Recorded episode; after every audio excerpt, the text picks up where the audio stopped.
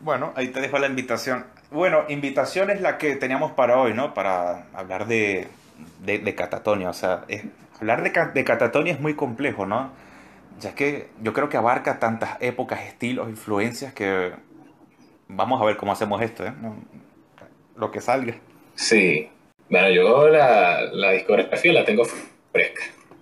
Por lo menos hasta el de Den Kings. Mm, bueno, está bien, está bien, está bien. Vamos, a comenzar esto y que, y que el Señor nos guíe. Vale. Hola, bienvenidos al Sauna del Hype. Daniel Caley, ¿cómo estás? ¿Cómo te va, amigo? Muy bien, excelente. Bueno, hoy vamos a hablar de un grupo, o sea, que yo creo que a todos nos gusta de alguna u otra forma. Ya sea antes, entre media, después, por asociación. Yo creo que todo el mundo eh, que anda metido en el metal conoce a Catatonia, ¿no? ¿Cuál fue tu primer contacto con el grupo sueco? Bueno, el primer disco que yo les escuché fue el Break Murder Day. Eh, lo descubrí porque Michael Ackerfeld cantaba ahí y yo nunca había escuchado algo como, como eso. O sea, ya había escuchado algunos discos de Dead Doom, pero, pero ninguno como este, ¿no? O sea, como un disco ya más moderno, a, diferencia de My Dying Bride, Paradise Lost o Anathema. Y como tiene este aire moderno, poquito con influencias de, del, del post-punk, el rock gótico, incluso un poquito de shoegaze también, y, quedé impresionado, un disco que, que, me marcó en su momento. Antes de llegar a esa pieza ciclope, yo creo que vale, vale la pena ¿no? recordar que Catatonia entre el 91 y el 92 publicó tres demos, siendo el más importante de ello eh, uno que, por el cual tú y yo compartimos un gusto especial, como es el Java Elohim Med, ¿no? El Java Elohim Med, eh, para mí, está entre lo mejor de, de, la banda. Además, tiene uno de mis temas predilectos de la banda que es Palace of Frost. Me encanta ese tema. Y, y, para hacer una demo, tiene un sonido, la verdad, muy profesional, muy pulcro. Y es curioso que en 1993 ellos ya estaban mezclando eh, el de Doom, un poco de Black, con influencias góticas. La verdad es que ellos tenían un sonido que se diferenciaba de, por lo menos del sonido Peaceville o, del de Doom de, Holanda, que era más seco, más brutal. Ellos eran como los raros del movimiento. y, bueno, y eso se, se confirma después cuando ellos van evolucionando, ¿no? A pesar de que todos o casi todos los grupos de, de Abdum de renombre, digamos que tomaron un cambio brusco, dejando el de Abdum, este, salvo Dying Bright, yo creo que Catatonia son los que hicieron el mejor cambio. Para salir de esta demo, es una demo que si suena bien es por algo, y es que fue producida por Dan Suano. Ya por ahí más o menos influencias de Paradise Lost por donde, sea, pero es que la, demo suena espectacular. Las cosas como son. Sí, lo que pasa es que Catatonia, o sea, Black Hain y Dan Suano tuvieron una muy buena relación. Ellos también grabaron juntos este, en Diabolical Masquerade. Eh, todo lo que es Black Hain, Dan Suano, Michael Ackerfeld, eran de esta generación sueca, digamos, como más vanguardista, ¿no? Que, que se distanciaban un poco del sonido Sunline, de Entombed, de Dismember, de Unleashed o de Grave, y, y buscaban como expandirlo, como el, el estilo, ¿no? El, sobre todo el death metal. Opeth con Michael Ackerfeld, Dan Suano con Edge of Sanity, Black Hain con Catatonia. Para mí todo genio. Genio en aquel entonces también era, bueno, no todavía, pero en mi opinión esta es la, digamos, la etapa de oro entre esta demo y la del Brave, Brave Murder Day, incluso eh, estirando un poco el abanico con el Rain Without End de October Tide. Me refiero a Jonan, Jonan Rexke, ¿no? que en este entonces todavía tenía unas guturales, o sea, sumamente viscerales. Se nota que el tipo no tenía ni idea de lo que estaba haciendo, pero cantaba con el alma. Y yo creo que eso se nota en temas como Without God, que después sería regrabada para el debut, ya iremos para allá. The, Northern Silence, eh, la, la, propia Palace of Frost. Yo creo que hay un cierto alito de, de black metal que recubre toda esta cosa que, que, en aquel entonces todavía era muy, muy incipiente, pero hacer suecos más o menos estaban atentos ¿no? a lo que salía por aquí y por allá. Es que Catatonia siempre ha sido eso, ¿no? Un grupo de cierta vanguardia, tanto en el 92 como ahora. Sí, o sea, desde el nombre hasta sus portadas, que también eran un poco inusuales, la de Halloween Meth, eh, sobre todo la de Dance of December Souls, digamos que no es una portada que uno asocia de unas primeras con metal extremo, ¿no? Yo creo que eso refleja el espíritu vanguardista, como tú bien dices, del grupo. Y con respecto a la voz de, de Renske, a mí me parece espectacular, sí se notaba que el, que digamos que el tipo no sabía muy bien la técnica y por eso pasó lo que pasó, ¿no? Pero, pero para mí es irreemplazable su performance en, tanto en la demo como en Dance of December Souls, especialmente en Dance of December Souls. Yo creo que es de las voces, eh, yo diría personalmente, me parece que es la voz más desgarradora de este maravilloso subgénero que es el, el de Doom, ¿no? Eh, primero porque realmente tú escuchas al tipo desgañitándose, desgarrándose la voz y porque le mete, él se cree sus letras, ¿no? Él le mete mucha angustia, eh, es, impresionante. Todo eso se vería reflejado en una máxima potencia, en un debut, sinceramente, es que, ¿qué te puedo decir actualmente del Dance of December Souls? Publicado en, el año 93, con esa portada de juegos de colores rosados y tal, y publicado ¿Cómo no? Por No Fashion. Sí, No Fashion Record. Y es curioso que No Fashion Record los agarrara, ¿no? Porque No Fashion Record por lo general editaba black metal melódico, pero Catatonia, eh, de hecho, fue un grupo que, que, en su época era muy difícil de etiquetar, porque algunos lo veían como black metal, otros como Death Doom.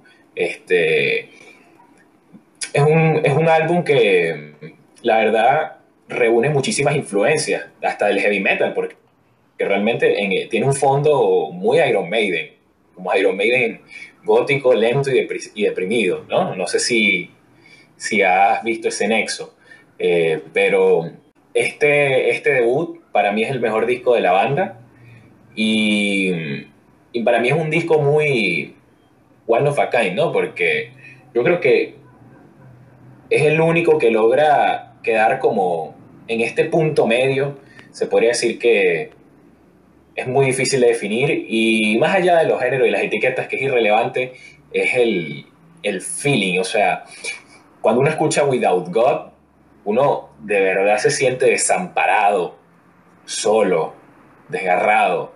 Eh, es una obra maestra de canción y no es la única en todo el disco, ¿no? Pero yo creo que Without God es la primera que te queda en la mente cuando escuchas este disco.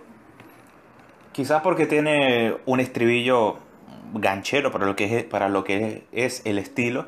Y la regrabación, pese a ser de un nivel monumental, este es un disco monumental, al estar como por la mitad, digamos que sí se nota un poco esa diferencia entre lo que practicaban en el, en el demo y lo que hacen ahora con Get Watch o Beaverment, In Silence and Shine, Tomb of Insomnia o ese monumento al Dead Doom que es eh, Velvet Thorns.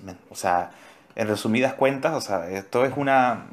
Este es un disco complejo, es un disco complejo por donde se lo vea, pero ese laxo de melodía a lo Iron Maiden que tú dices es que es entendible y tú agarras un riff de, de Dave Murray, cualquiera, y lo, pones en velocidad caracol, le, le, pones una voz como la que tenía Rense y, aquí tienes a Catatonia, ¿no? Es una manera muy simple y muy balurda de decirlo, pero va, yo creo que va más o menos por ahí. Sí, y este disco, además, este, como tú dices, fue una evolución muy notable con respecto a la demo, que a pesar de que nosotros la vemos como ya como una obra, digamos, importante, muy importante en su discografía, allá todavía tenían influencias de Celtic Frost, a veces sonaban un poco toscos, los arreglos no eran tan bien compuestos como acá, porque uno compara las dos versiones de Without God y la de la demo suena más desnuda. Aquí hay muchísimo más instrumentación que soporta esos riffs principales y esa voz. Entonces la, la canción termina sonando con mucho más cuerpo, más atmósfera. Este, para mí estamos hablando de un disco perfecto y incluso uno de los mejores álbumes de, la historia del metal, por lo menos a, a gusto personal no me parece para nada descabellado, ya que cuando tú dices cuál es el mejor disco de Catatonia, pues yo creo que depende mucho, ¿no? En el momento de la vida en el que te agarre. Y como yo, lo primero que conocí fue esta etapa, entre comillas, clásica, Yo creo que no, no es para nada descabellado considerar Dance of December Souls como la pieza monumental que nosotros creemos que es. Claro, ya después llegarían trabajos como Brave the Day y bueno, pero yo creo que centrándonos un poquito más en lo que es este disco, yo creo que es un claro ejemplo de menos es más, ya que la batería de, de Renske, que también la toca, siempre, siempre fue minimalista, pero a unos límites insospechados. Pero ¿acaso le falta algo? No, yo creo que eso habla bien de la magia que este grupo era capaz de hacer con, aparentemente muy poco, ¿no? Sí, eh, Renske, él siempre fue un baterista limitado. Eso se nota tanto en el primer disco como en el segundo, aunque yo lo noto un poquito más en Primordial Day, este, donde las composiciones, digamos, son un poco más complejas y él le cuesta un poco más seguir el ritmo, pero yo no lo cambiaría a él como baterista, porque yo creo que un baterista más hábil o un baterista, digamos, más preciso, le quitaría como ese factor humano, orgánico. Eh, yo pienso que el metal es un género que debe ser imperfecto. Y a ver, yo pienso que un metal demasiado perfecto, demasiado calculado, demasiado pulcro, pierde, pierde ese, ese poder que tiene este género, ¿no? De esa expresividad. ¿Qué sería, por ejemplo, un Dance of December Souls con una producción extremadamente pulcra, como un baterista que, bueno, toca como una máquina, un vocalista con, con unas culturales a lo mejor muchísimo más técnicas, pero no con el mismo feeling. Para mí sería otro disco completamente. Yo no cambiaría absolutamente nada. Nos, nos, estamos saltando una influencia brutal para todo este movimiento, que es The Cure, ¿no? Sí, The Cure es una influencia, este, uno escucha pornography y yo creo que, que, que, lo puedes oír en casi cualquier álbum de, este, de esta corriente de Atom, esa influencia. Y, y bueno, en futuros lanzamientos veremos más esa influencia de The Cure, ¿no? Como en el EP Saw You Drown, que básicamente es The Cure metalizado. Sí. Y bueno, siguiendo un poco la línea cronológica, me gustaría detenerme yo tenía ganas de hacer este episodio por muchas cosas, ¿no? Pero más que todo para hablar de piezas que se quedan un tanto olvidadas, ¿no? Y mucha gente pasa por alto que entre Dance of December Souls y Brave Murder Day se encuentra un EP llamado For Funerals to Come, que es el, para mí el mejor trabajo vocal de Renske es en October Tide, en el Rain Without M. Y eso puede sonar a herejía, pero bueno, no me importa. Pero si nos centramos en Catatonia, para mí es aquí, en este For Funerals to Come, el, quizás el trabajo más arrebatador de, este chico en las voces, sin duda. Un grupo que lo que hacía era consolidar su sonido y, no sé, explorar un poco ciertos detalles, porque hay canciones instrumentales que ya más o menos avisaban lo que, lo que estos chicos querían hacer. Pero es un EP que a mí no deja de conmoverme y no deja de sorprenderme, como, como mucha gente eh, lo pasa por alto. ¿eh? Sí, a mí también me sorprende cómo la gente pasa por alto los EPs de Catatonia y yo siempre he pensado que Catatonia es un grupo de EPs. Es que ellos tienen EPs que tienen tanta o más calidad que varios discos de ellos. Eh, por lo menos Sounds of Decay me parece imprescindible. Saw You Drown es increíble. Y este For Funerals to Come, por supuesto, que también me parece imprescindible dentro de la discografía. Es un EP que tal vez la gran falla que tiene es que se queda como un poco a medio camino. Sí.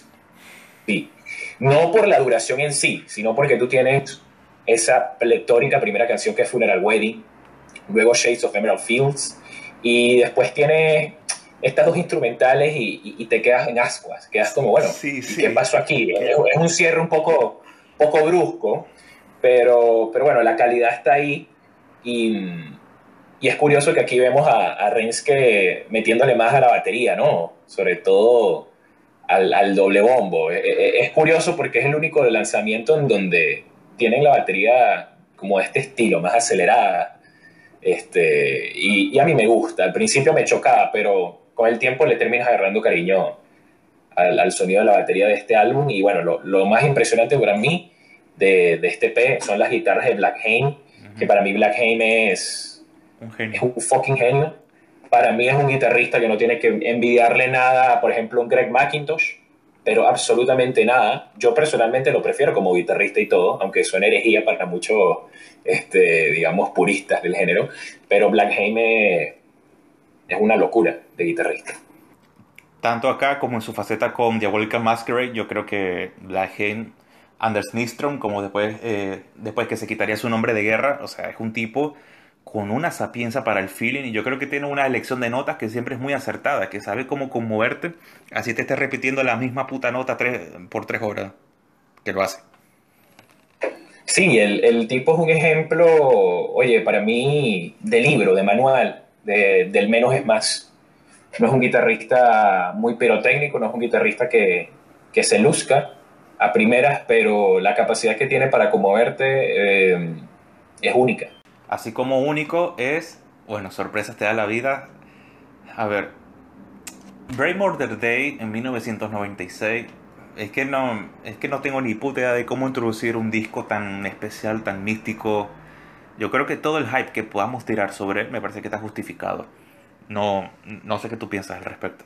Yo creo que es un esta es la, la piedra angular de la discografía de, Catatonia. Eh, fue mi favorito por, por mucho tiempo. Lo que pasa es que el danzo December Souls me fue ganando para mí era un disco que era más discreto al principio, pero entre más lo escuchas es más espectacular, pero no por ello este Brain Border Day se queda atrás, sino al contrario. Es un disco que eleva el sonido de Catatonia este, a otra dimensión. Yo, se podría decir que es el disco perfecto de la banda, eh, gustos aparte, y es un disco que además es extremadamente influyente. Uno escucha el black metal depresivo y en el black metal depresivo está Catatonia en casi todos los grupos. Y es que desde la mera portada es un shock. Eh, ya lo comentó nuestro amigo DTH o DT, que ya llegaremos a ese gran comentario que hizo, pero metiéndonos un poco en lo que es el tema, en el concepto del álbum, para mí es un disco, yo lo comentaba eh, recientemente con nuestro amigo Pablo Wishfire sobre, sobre el black metal depresivo y que la gente se queja de que es todo el rato lo mismo. Y yo digo, sí, porque en este estilo la gracia es más o menos esa, o sea, cuando tú te sientes triste, te sientes agobiado, te sientes deprimido, yo, eh, la sensación es más o menos como estar en un agujero, ¿no? Y cuando tú estás en un agujero, mm, yo no creo que sea mucho lo que pase ahí dentro, ¿no? Y yo creo que la música, tanto de Brain Murder Day como de todos los clones que salieron después, eh, busca, busca recrear un poco ese, concepto y me parece que es maravilloso. Sí, es que yo diría que una manera de definir este disco es con el adjetivo hipnótico. Es hipnótico, te, te mete en un trance, te, te arropa en este estado de ánimo sin dejarte salir. Eh, la verdad es que es un disco que uno de principio a fin queda absorto y sí, a algunos se le hará repetitivo, pero a mí no me sobra ni un segundo. Este, yo creo que si tú a Brave le quitas dos minutos o a Endtime lo dejas en tres, eh, se perdería, digamos, esa magia, ¿no? No, se queda corto, porque alguien dirá, bueno, pero la estructura es simple, se puede resolver la canción en mucho menos. Pero es que, digamos que Catatonia, yo no los veo como un grupo este, intelectual musicalmente hablando, sino que es un grupo de puro feeling. Y, la música no siempre tiene que ser racional, cerebral, sino que Catatonia van a lo, a lo carnal, a, al puro sentimiento. Y, y Brain Murder Day es un disco que, que te destroza. Es increíble la voz de Michael Ackerfeld. Mike Ackerfeld, bueno, yo lo tengo en un lugar especial porque fue la primera voz gutural que me, que me atrapó con Opeth y para mí es el, es el, mejor vocalista gutural que yo he oído en mi vida. Eh, y después cuando empecé a hacer guturales, lo re que te confirmé porque lo de, lo de él no tiene sentido, ¿no? no. Este, y lo hace tan natural, como si tú eras hablando. Lo hace muy natural, es un, es un growl masivo, es un growl además, este, unas guturales que se entienden perfectamente, una dicción perfecta. Eh, y una resonancia que la sientes en el pecho cada vez que escuchas su voz. La verdad es que es increíble. A mí me parece un, un milagro, ¿no? O una maravilla que, que Ackerfeld haya pasado por Catatonia. Este, y es, como y es algo que yo agradezco mucho. Es como una alineación planetaria, ¿no? Es genial. Sí, esto, esto es de verdad un supergrupo, ¿no? No como muchos que venden humo y terminan siendo cualquier cosa, puro nombre. Pero aquí no, aquí una alineación planetaria, como tú dijiste, y yo creo que es el disco de Catatonia por excelencia. Eh, es el que posiblemente más nombre la gente, posiblemente sea el disco más famoso junto de Great, The Great Cold Distance, pero eso es mucho más adelante, ¿no? Pero ¿Qué más se puede decir de este disco, no? También es el primer disco con Frederick Norman, que estaría mucho tiempo en el grupo después. Yo siempre destaco a Frederick Norman, no solo por ser el artífice de lo que después sería October Tide, en donde se mantiene actualmente, sino porque me parece que es el escudero perfecto que necesitaba Danhey en este punto, ¿no? Y ya eh, centrándonos un poco en el disco, yo quería citar un fragmento del, del comentario de nuestro amigo DT, que, a ver, es larguísimo, pero él básicamente eh, hablaba de que el disco es impactante en todo sentido, tanto musical, como ya lo hemos hablado, como eh, gráficamente. Él decía que, y cito, las fotos e impresiones del interior también son impactantes, con esa ventana borrosa que hace sentir la desesperación de encontrarte atrapado. Eh, ese único foco de luz en lo alto, cristales destrozados. Todo eso refuerza la sensación que da la música de algo que se rompe en tu, en tu espejo, en tu alma o esos clavos en la pared que te hace pensar quién pudo estar tan solo, aburrido o desesperado para molestarse en clavar un montón de puntas sin ninguna finalidad aparente sobre un muro.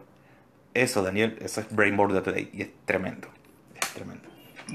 increíble. No recordaba ese comentario de él. Hace que ese hilo de donde lo sacas es interminable, ¿no? pero es un hilo surrealista por donde se lo vea, pero que es que lo merece. Muy buena muy buena definición, sobre todo eso lo, de los clavos. Y sí, este es un disco que se te queda de por vida. Yo creo que cualquier persona que... Para mí es imposible entender a alguien que le guste este género y no tenga Brain Border Day como uno de sus álbumes predilectos. El mítico... ¿Cómo era? El mítico endiñazo, Cale. El, el, el endiñazo.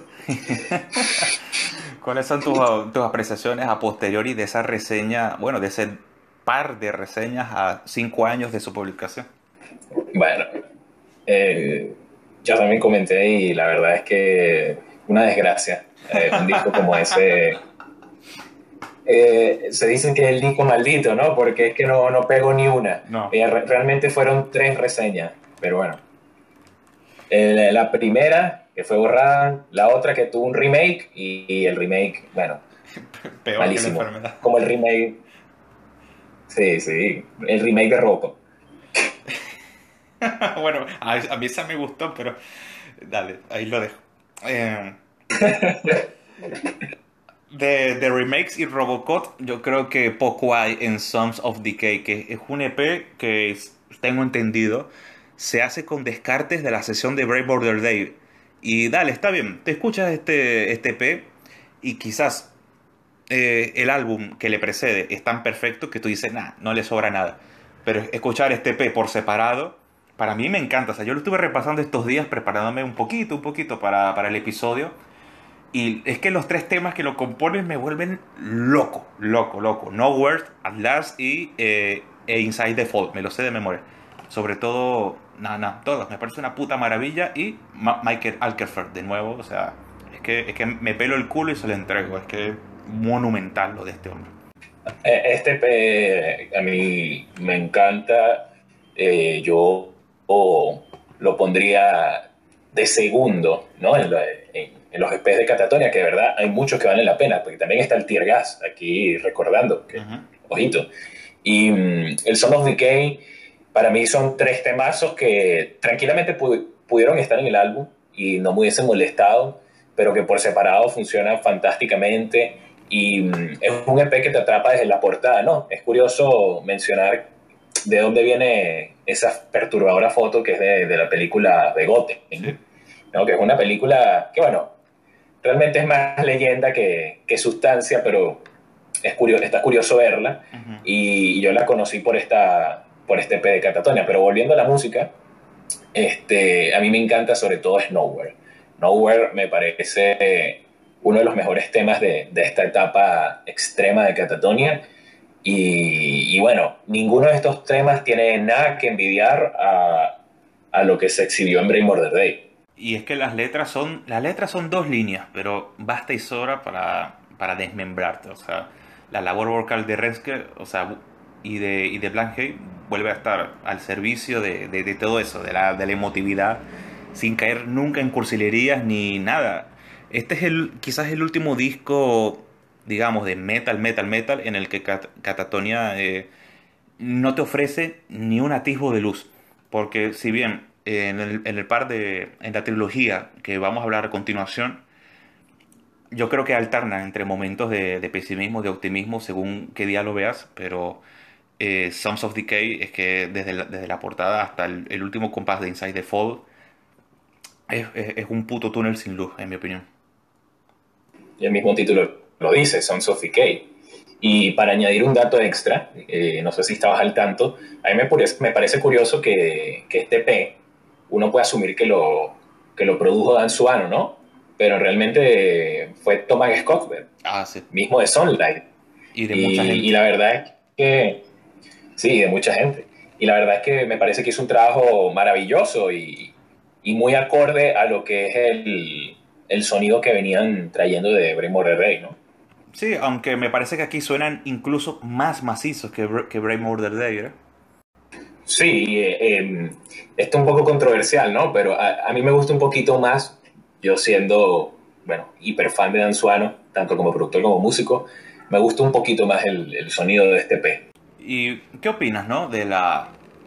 Ya citabas al, al You Drone, que bueno, sorpresa te da la vida, anunciaba un cambio que, bueno, te voy a preguntar de entrada. ¿Qué tú piensas sobre el cambio de estilo, de imagen que tuvo Catatonia a finales de los 90, comienzos de los 2000?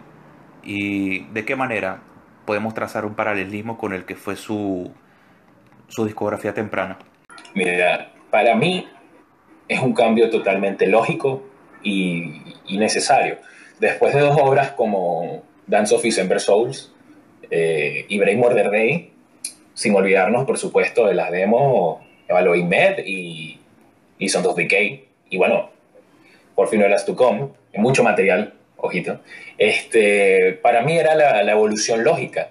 Y es algo que ellos dejaban ver desde, desde un principio desde un principio ellos eran diferentes por esas influencias alternativas, mucho de Cure, este, también eh, Black James es un guitarrista ¿no? que, que, tiene un estilo muy simple, muy monolítico, muy repetitivo, se puede asociar también con el shoegaze, las producciones cada vez eran, digamos, más masivas, esas guitarras pueden recordar lejanamente a My Bloody Valentine, para mí se, se veía venir, para mí era obvio.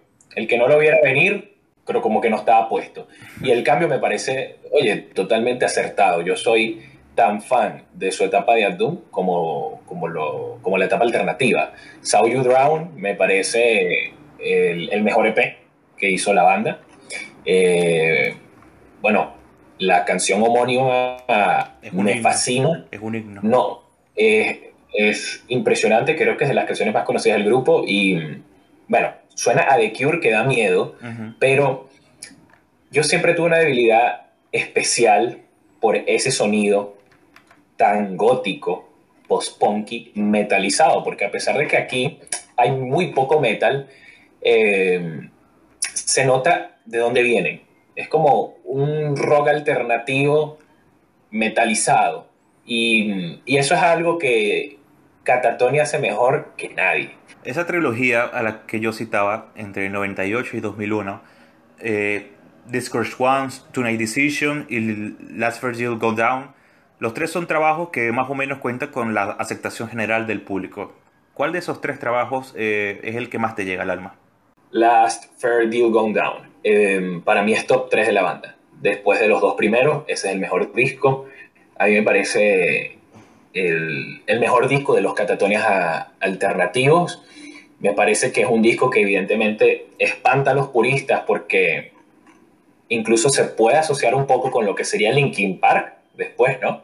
Solo que esto está bien hecho, eh, por esos tintes electrónica, este, pero muy bien metidos. Y es curioso porque hablamos de influencias electrónica, pero acá eh, ese matiz no hace más que reforzar, eh, digamos, esa atmósfera más moderna, más urbana, porque si bien los primeros discos eran más místicos, digamos, más funerarios, más cercanos a la muerte, la depresión de los catatones alternativos es más mundana, es más humana, más cercana a, la cotidianidad. Y cuando yo escucho este disco, eh, yo pienso en alguien, un adolescente que se va al baño de la escuela a llorar en silencio porque tiene muchos problemas en su vida y, es maravilloso que logren transmitir eso con un disco porque tal vez la gente que no sea afín a, la música depresiva no la entienda, pero esto es una catarsis bestial, es algo que, que te libera. Y este disco, para mí, de principio a fin, es espectacular. Está Chrome, Tear Gas, Dispossession, Passing Bird, Sweet Norse, que es una de mis canciones favoritas de, de todo el grupo. La verdad, increíble. Yo creo que diste totalmente en el clavo, ya que en sus inicios, si bien, bueno, en sus inicios vamos a ponerlo hasta Dance of December Soul y quizás For Funerals to Come, pero el grupo, como cualquier otro de la época, tocaba un poco, ¿no? La fantasía, los temas anticristianos y tal, pero ya a partir de Brave Border Day, que se empiezan a tocar temas, como tú dices, más propios de la sociedad moderna, de, de sentirse solo en una gran urbe, de estar, de, eso, pues de sentirse solo rodeado de gente, ¿no? Que eso es algo terrible. Eh, Catatonia lo, lo agarra y, mete el dedo en la llaga con una trilogía de discos, pues brutal. A mí mi favorito por mucho tiempo fue el Discourage Ones, eh, quizás por, por la portada, por, no sé, todas las canciones me parecen pegadizas, todas las canciones me parecen que son coherentes entre sí, pero yo creo que gustos aparte, quizás el Tonight Decision es el que más o menos sintetiza todo esto. A, mí el Tonight's Decision me parece el más flojo de la, de la trilogía, no por ello un mal disco, ni mucho menos, pero me parece que, que se queda un poco como disco bisagra entre ambos, ¿no? Porque aquí ya empiezan a meter todavía más influencias alternativas, porque el disco One eh, es un poco más metalizado, y se me queda un poco entre los dos personalmente, pero igual es un discazo. Y el disco H Ones, eh, bueno, eh, es un disco pletórico también. Pero como dije, si yo me tengo que quedar con uno, es con el Last Fair, que, que me parece un punto clave en su discografía y con unos momentos que para mí es el disco que tiene los momentos más conmovedores del grupo. No digo que sea el mejor, pero hay momentos puntuales en los que a mí se me ponen los pelos de punta, sobre todo Sweet North, eh, uno, uno se sorprende de escuchar flautas, orquestaciones, este, un poquito de tendencias progresivas, pero todo ello sin sonar pretencioso, ¿no? Todo suena muy sincero, todo suena para, para expresar, ¿no? Para expresar estos sentimientos. aquí, aquí no hay nada, a pesar de que muchos tildarán este cambio de catatonia como una vendida, para mí aquí no hay nada impostado. Ni comercial, ¿no? No, eh, es un disco que a pesar de que es rock alternativo y que en teoría, digamos... Debería ser más accesible. Eh, debería ser más accesible, no, no me lo parece. no me lo parece. Para nada. Eh, si hablamos de comercial, tal vez Tonight's Decision sería el que más se acerca a ese término, y, pero tampoco, ¿no? No, no, no lo veo, no lo veo como una vendida. Para nada. A mí ese Last Virgil Go Down, a mí también me parece un discazo. Quizás la portada no tanto, aunque ya eh, con el pasar de los años he entendido un poco ese concepto que tú dices, ¿no? De, de estar, qué sé yo, agobiado, atrapado en un en una tipo de inner, inner cage, de una jaula interna. Es, es una propuesta es una propuesta extrema que cuando eh, conectas con ella eh, es durísima. Sí, y a mí me encanta esa portada porque me recuerda mucho a Silent Hill. Mira, yo pensé que era el único que pensaba eso. Nada, muy Silent Hill y, incluso la música eh, en sí recuerda a Silent Hill, a los soundtracks de Akira Yamaoka, sobre todo el 2. Buenísimo, buenísima recuerda eso, eso es algo que también me hace subirle muchos puntos a, a Last Fair, ¿no? Sabes que a mí me recuerda más al 3, pero, pero va, no, no te quito razón. No te quito razón para nada. Dios. Sí, pero vaya, juegazo es Silent Hill, ¿verdad? en el, bueno, en, en, el otro canal puedes hablar, tenemos que hablar de Silent Hill algún día. Vamos a, a ver, ¿qué iba a hacer? Ah, bueno, eh, 2003, ¿no? Con Viva Emptiness. Eh, y yo creo que es un disco un poco... A, mí me despierta ya sensaciones eh, encontradas. Los discos de Viva Emptiness para, para adelante. Porque si tú decías que Last First Deal Go Down tiene eh, muchos, ah, muchos arreglos, muchas cositas, pero que no dejaban nunca de sonar orgánicos, para mí, en mi opinión, a partir de Viva Emptiness, si escucho un poco a los catatonias más pretenciosos, que no es malo, que para nada, pero que ya a mí como que me pierden un poco. Sí, sí estoy de acuerdo. Aquí, aquí se vuelven un poquito pretenciosos. Para mí no dejan de sonar sinceros. A mí es un disco que me gusta mucho. Eh, evidentemente no, no, tanto como un Last Fair o como un Discourage One, pero, ojo, me gusta más que el Tonight Decision, este disco. Y mm, Sí es cierto que hay, hay, algunos gritos que a mí me gustan, pero puedo entender a quien le suenen forzados. A veces meten unos gritos ahí un poco... Eh, eh, y el disco es un poco... Se hace un poco largo, pero a mí, a mí me encanta este disco. Y pienso que es otro acierto en su discografía. Eh, aquí se metalizan más, es curioso, vuelven un poco más al, al metal. Y, y, luego en el siguiente volverían un poco más al rock, al, al rock alternativo, ¿no? una demostración de que Catatonia realmente no se quedan quietos. Y no lo hicieron, ya que en The Great Cold Distance más o menos como que atornillan todo lo que, todas las, ideas y devaneos mentales que tenían y levantan un disco pues oscurísimo. Pero a mí tampoco me llega, pero reconozco que es un disco, o sea, duro de oír, en el buen sentido. No te llega, oye, a mí me parece bueno, yo diría que es el segundo mejor de esta etapa alternativa, a mi gusto. Es que a mí me encanta este disco. Fuera de gustos lo es. Para mí la producción es perfecta. La elección de temas es maravillosa. los integrantes están en, estado pleno. Pero no sé, no, no ha llegado todavía ese rayo de luz que me, que me haga conectar de lleno con él, pero reconozco que es un discazo. Este fue el primer disco de esta etapa que yo escuché. Y sí es verdad que aquí sí hay como una intención algo más comercial. De hecho, para el sonido del disco me sorprende que no fue, digamos, más mediático, porque tranquilamente aquí hay varios temas que podían sonar en la radio. Este, y eh, para mí es, es un muy, muy buen disco, uno de los grandes discos de la banda. ¿Cuál sería para ti el concepto del disco? Me llama la atención saber tu opinión de él. Siendo honesto, eh, este disco en particular no le he prestado atención a las letras. Es un disco que, que he oído mucho, pero no me he parado a ver si es conceptual. Más allá del título, no, no, no te sabría decir. Eh, así que primera parece llevar más, otra vez más el concepto de, de la soledad, de la tristeza, que podría haber más, ¿no? Pero no te sabría decir. ¿Y qué me dices de Night is, Night is the New Day? Bueno, aquí yo diría que consigo el primer bajón de la, de la discografía. No me parece un disco malo, para nada, pero ya se, me parece más discreto, ¿no? O sea, comparado con todo lo que había antes, un disco que incluso se me olvida su existencia. Sí. Cuando lo repaso, lo, lo, lo disfruto. La verdad, sí, sí me parece un, un buen disco, pero para una banda que venía eh, con lanzamientos, bueno, eh, de excelentes para arriba, prácticamente todos, ya, ya se empieza a notar que aquí hay, digamos, un agotamiento de, de ideas, porque es un disco un poco también reiterativo, y a partir de aquí vienen discos ya más discretos, pero todos con mayor o menor calidad es un disco que, como tú dices, ¿no? Si lo escuchas lo disfrutas, pero si no, eh, tampoco no, no, pasa nada.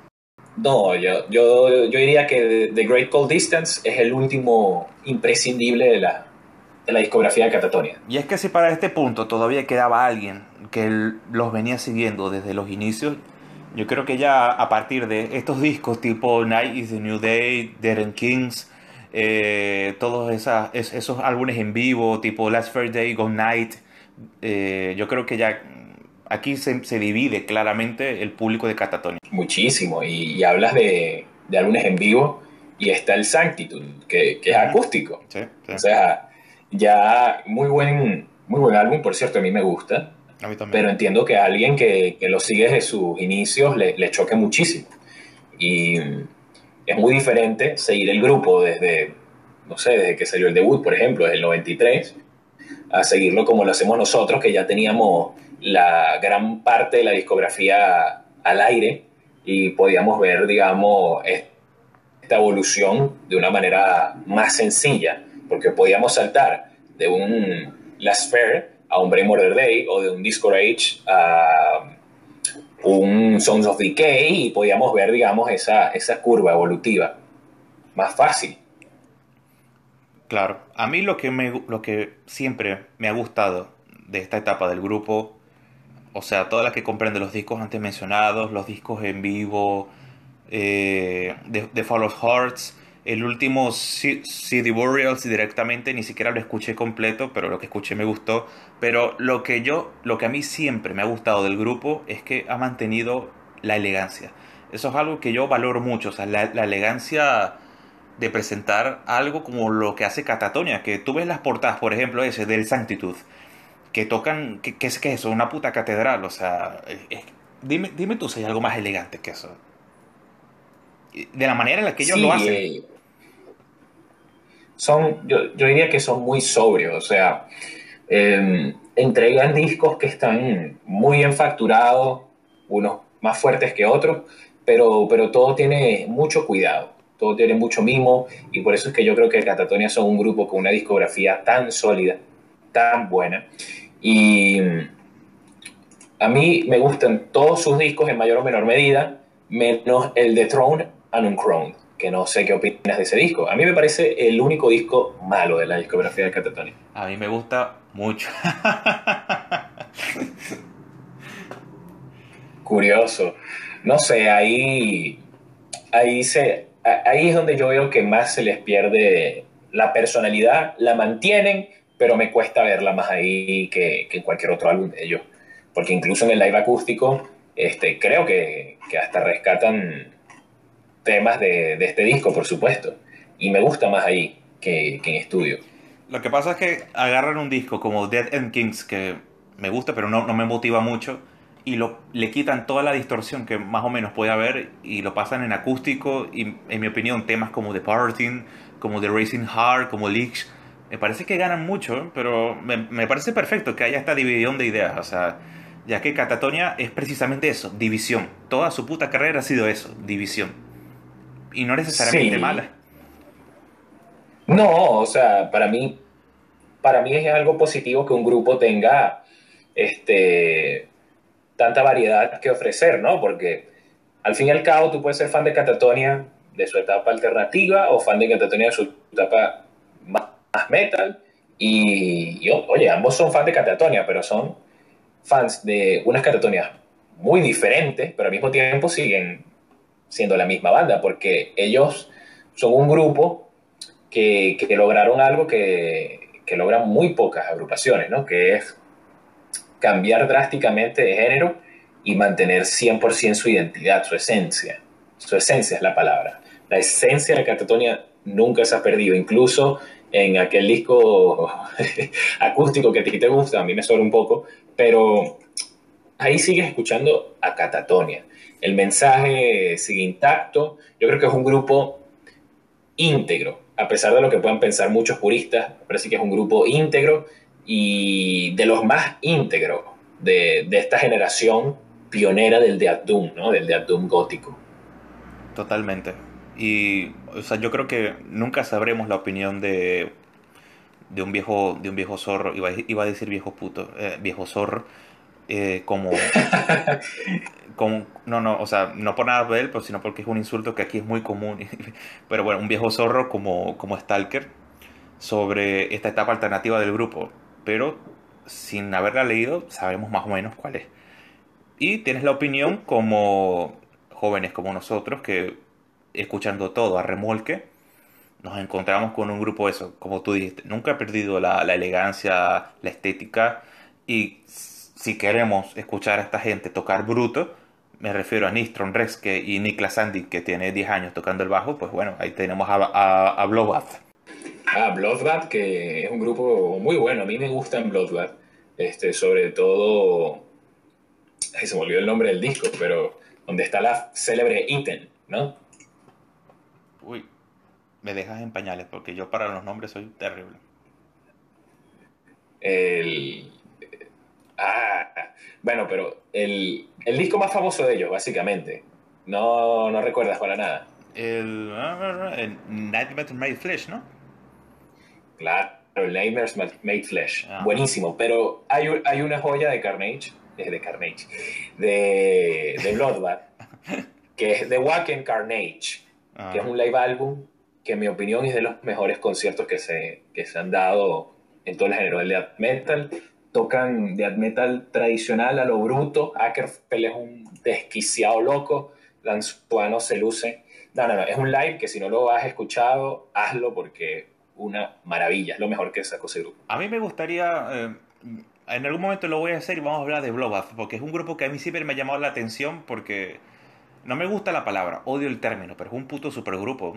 Por lo que han pasado y lo que están y lo que vendrán, seguro es un supergrupo. De hecho, Nick, Nick Holmes este, es el que canta los más nuevos, ¿no? Sí, pero antes de él estaba eh, ese, Ackerfeld, estaba también Peter Tangren. Ackerfeld. Dan Suano. Suano. Sí, sí, otras este, Sí, pura... Pura bueno, es que nació, nació como un grupo con, con puros suecos de primera, ¿no?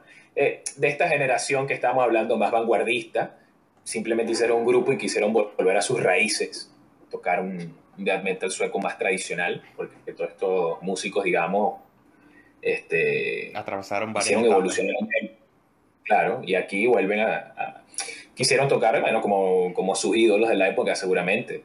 Suenan en Tombe, a Member, a Grave. Genial, me encantaría hacer algún día un programa de Bloodbath.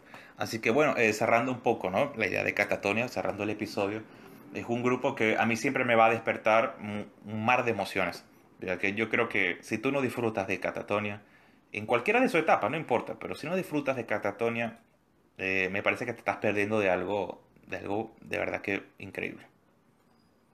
Sí, yo totalmente de acuerdo. Y me alegra que, compartamos, digamos, este amor por Catatonia. Este, son pocos los fans con los que me he cruzado, fans de verdad de Catatonia. Eh, para mí es un grupo que que trasciende más allá del metal y que yo pondría como, como una de mis bandas predilectas de la vida, ¿no? Porque este, todo lo que nos ofrece su discografía es maravilloso.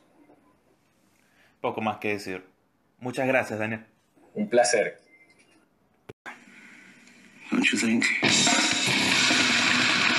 Vale.